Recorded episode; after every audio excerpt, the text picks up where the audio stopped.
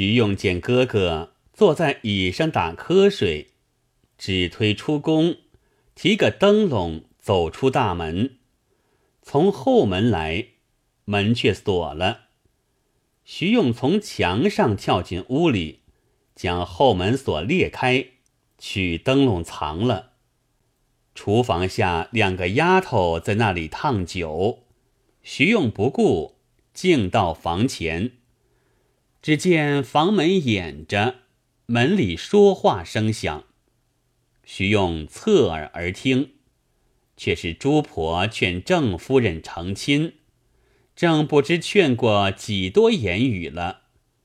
郑夫人不允，只是啼哭。朱婆道：“奶奶既立意不顺从，何不就船中寻个自尽？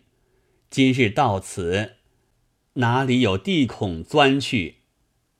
郑夫人哭道：“妈妈，不是奴家贪生怕死，只为有九个月身孕在身。若死了不打紧，我丈夫就绝后了。”朱婆道：“奶奶，你就生下儿女来，谁容你存留？老身又是妇道家，做不得成婴处救。”也是枉然。徐用听到这句话，一脚把房门踢开，吓得郑夫人魂不附体，连朱婆也都慌了。徐用道：“不要忙，我是来救你的。我哥哥已罪，乘此机会送你出后门去逃命。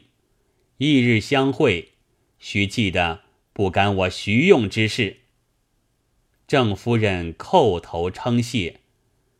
朱婆因说了半日，也十分可怜郑夫人，情愿与她作伴逃走。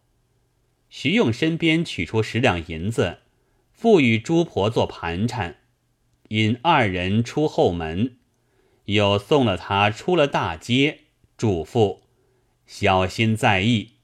说罢，自去了，好似。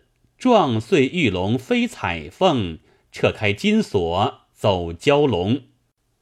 单说朱婆与郑夫人寻思，黑夜无路投奔，信步而行，只捡僻静处走去，顾不得斜弓不窄，约行十五六里。苏奶奶心中着忙，倒也不怕脚痛，那朱婆却走不动了。没奈何，彼此相扶，又挨了十余里，天还未明。朱婆原有个气急的症候，走了许多路，发喘起来道：“奶奶，不是老身有始无终，其实寸步难移，恐怕反拖累奶奶。且喜天色微明，奶奶前去。”好寻个安身之处。老身在此处，途路还熟，不消挂念。郑夫人道：“奴家患难之际，只得相瞥了。只是妈妈遇着他人，休得漏了奴家消息。”朱婆道：“奶奶尊便，老身不误你的事。”郑夫人才转的身。朱婆叹口气，想到没处安身，索性做个干净好人。望着路旁有口一井，将一双旧鞋脱下，投井而死。郑夫人眼中流泪，只得前行。又行了十里，共三十余里之程，渐觉腹痛难忍。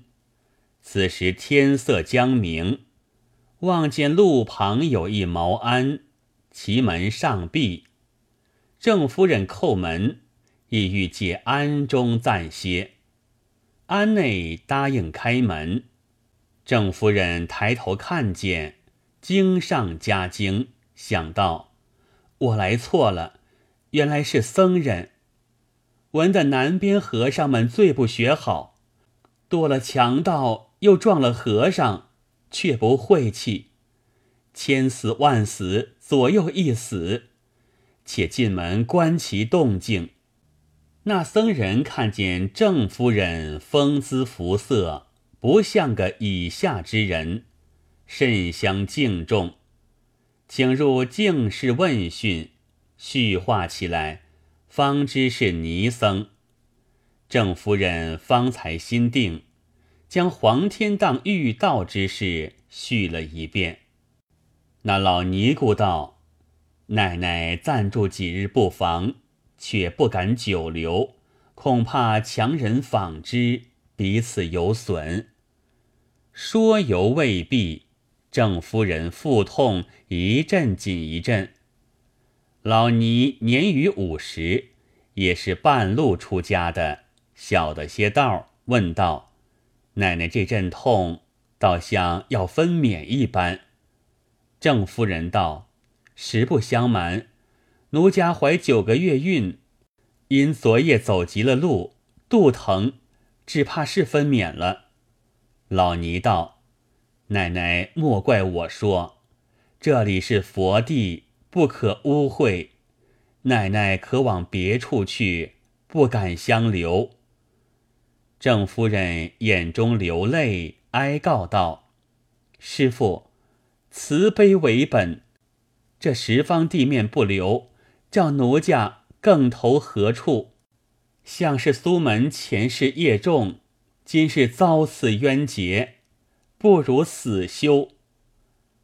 老尼心慈道：“也罢，安后有个侧屋，奶奶若没处去，全在那侧屋里住下，等生产过了，进安未迟。”郑夫人出于无奈，只得捧着腹肚走到安后侧屋里去。虽则侧屋，喜得不是个路炕，倒还干净。郑夫人到了屋内，一连几阵紧痛，产下一个孩儿。老尼听得小儿啼哭之声，忙走来看，说道。奶奶且喜平安，只是一件母子不能并留。若留下小的，我与你托人抚养，你就休住在此。你若要住时，把那小官人弃了，不然佛地中啼啼哭哭，被人疑心，查的根由又是祸事。郑夫人左思右量，两下难舍，便道：“我有道理。”将自己贴肉穿的一件罗衫脱下，包裹了孩儿，拔下金钗一股，插在孩儿胸前，对天拜告道：“夫主苏云，倘若不该绝后，愿天可怜。”遣个好人收养此儿。说罢，将孩儿递与老尼，央他放在十字路口。老尼念声阿弥陀佛，接了孩儿，走去约莫半里之遥，地名大柳树，撇于柳树之下，分明路侧重逢气。一世空桑再产一，老尼转来回复了郑夫人，郑夫人一痛击死。老尼劝解自不必说。老尼净了手，向佛前念了血盆经，送汤送水家看去郑夫人。郑夫人将随身簪儿手串。尽数解下，送与老尼为陪堂之费。等待满月，晋安做了道姑，拜佛看经。过了数月，老尼恐在本地有是非，又引他到当涂县慈湖老庵中前住，更不出门，不在话下。却说徐能醉了。睡在椅上，直到五谷方醒。众人见主人酒醉，先已各自去气。徐能醒来，想起苏奶奶之事，走进房看时，却是个空房，连朱婆也不见了。叫丫鬟问时，一个个目睁口呆，对答不出。看后门大开，情之走了。虽然不知去向。也少不得追赶，料他不走南路，必走北路，往僻静处一直追来。也是天使其然，一径走那苏奶奶的旧路，到意境跟头，看见一双女鞋，原是他先前老婆的旧鞋，认得是朱婆的，猜疑道：难道他特地奔出去？到以此地舍得性命，扒着井栏一望，黑洞洞的。不要管他，再赶一程，又行十余里，已到大柳村前，全无踪迹。正欲回身，只听得小孩子哭响，走上一步看时，那大柳树之下一个小孩儿。且是生得端正，怀间有金钗一股，正不知什么人撇下的，心中暗想：我徐能年近四十，尚无子息，这不是皇天有眼，赐予我为嗣。轻轻抱在怀里，那孩儿就不哭了。徐能心下十分之喜，也不想追赶。抱了孩子就回，到得家中，想姚大的老婆新育一个女儿，未及一月死了，正好接奶，那一股差子就做赏钱，赏了那婆娘，叫她好生喂乳，长大之时，我自看顾你。有诗为证：插下蔷薇有刺藤。养成如虎自伤生，凡人不识天公巧，种就秧苗待长成。话分两头，再说苏知县被强贼窜入黄天荡中，自古道死生有命，若是命不该活，一千个也休了。只为苏知县后来还有造化。在水中半沉半浮，直吞到响水闸边，恰好有个徽州客船泊于闸口。客人陶公夜半正起来撒尿，觉得船底下有物，叫水手将篙摘起，却是一个人，浑身捆缚，心中骇意，不知是死的活的。正欲推去水中，有这等异事。那苏知县在水中浸了半夜，还不曾死，开口道：“救命！救命！”陶公见是活的，慌忙解开绳索，将姜汤灌醒，问其缘故。苏知县背细告诉，被山东王尚书传家所劫。如今待往上司去告礼。陶公是本分生理之人，听得说要与山东王尚书家打官司，只恐连累，有懊悔之意。苏知县看见颜色变了，怕不相容，便改口道：“如今盘费一空，文凭又失，此身无所着落。”倘有安身之处，再做道理。陶公道：“先生休怪我说，你若要去告礼，在下不好管的闲事。若只要个安身之处，毕村有个士学，倘肯相救，全住几时。”苏知县道：“多谢多谢。”陶公取些干衣服。叫苏知县换了，带回家中。这村名虽唤作三家村，共有十四五家，每家多有儿女上学，却是陶公做领袖，分派各家轮流供给，在家教学，不放他出门。看官牢记着，那苏知县自在村中教学，正是为思社稷民人事，全作知乎者也诗。却说苏老夫人在家思念儿子苏云，对次子苏宇道：“你哥哥为官一去三年，杳无音信，你可念手足之情。”亲往兰溪任所，讨个音号回来，以慰我悬悬之望。苏雨领命，收拾包裹，陆路短盘，水路搭船，不则一月，来到兰溪。那苏雨是朴实庄稼，不知委屈，一径走到县里，只知县退衙。来私宅门口敲门，守门造吏急忙拦住，问是什么人。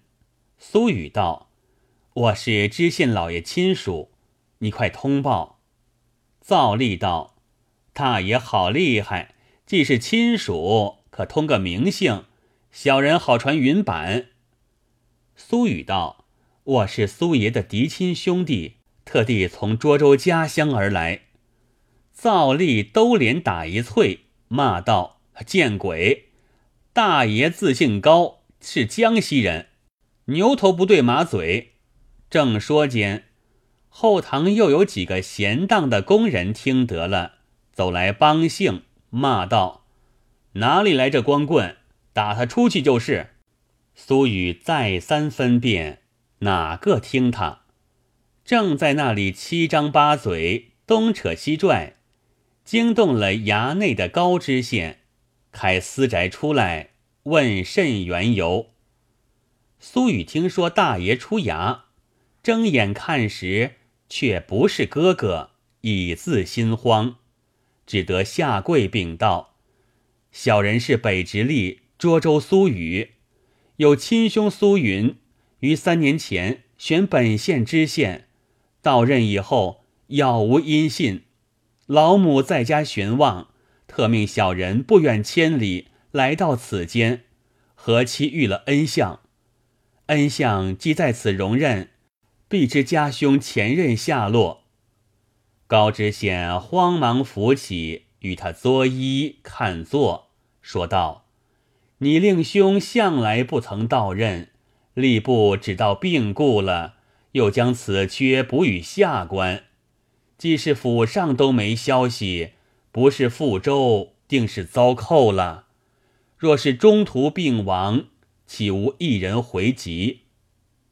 苏雨听得哭将起来，道：“老母家中悬念，指望你衣锦还乡，谁知死的不明不白，叫我如何回复老母？”高知县旁观，未免同袍之情。甚不过意，宽慰道：“事已如此，足下休得烦恼，且在敝治宽住一两个月，待下官差人四处打听令兄消息，回府未迟。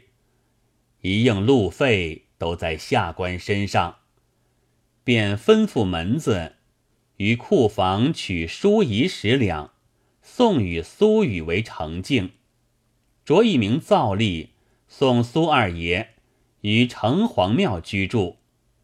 苏雨虽承高公美意，心下痛苦，昼夜啼哭。住了半月，忽感一病，服药不愈，呜呼哀哉。未得兄弟生逢，又见娘儿死别。高知县买官亲往并列，停柩于庙中，吩咐道士小心看事，不在话下。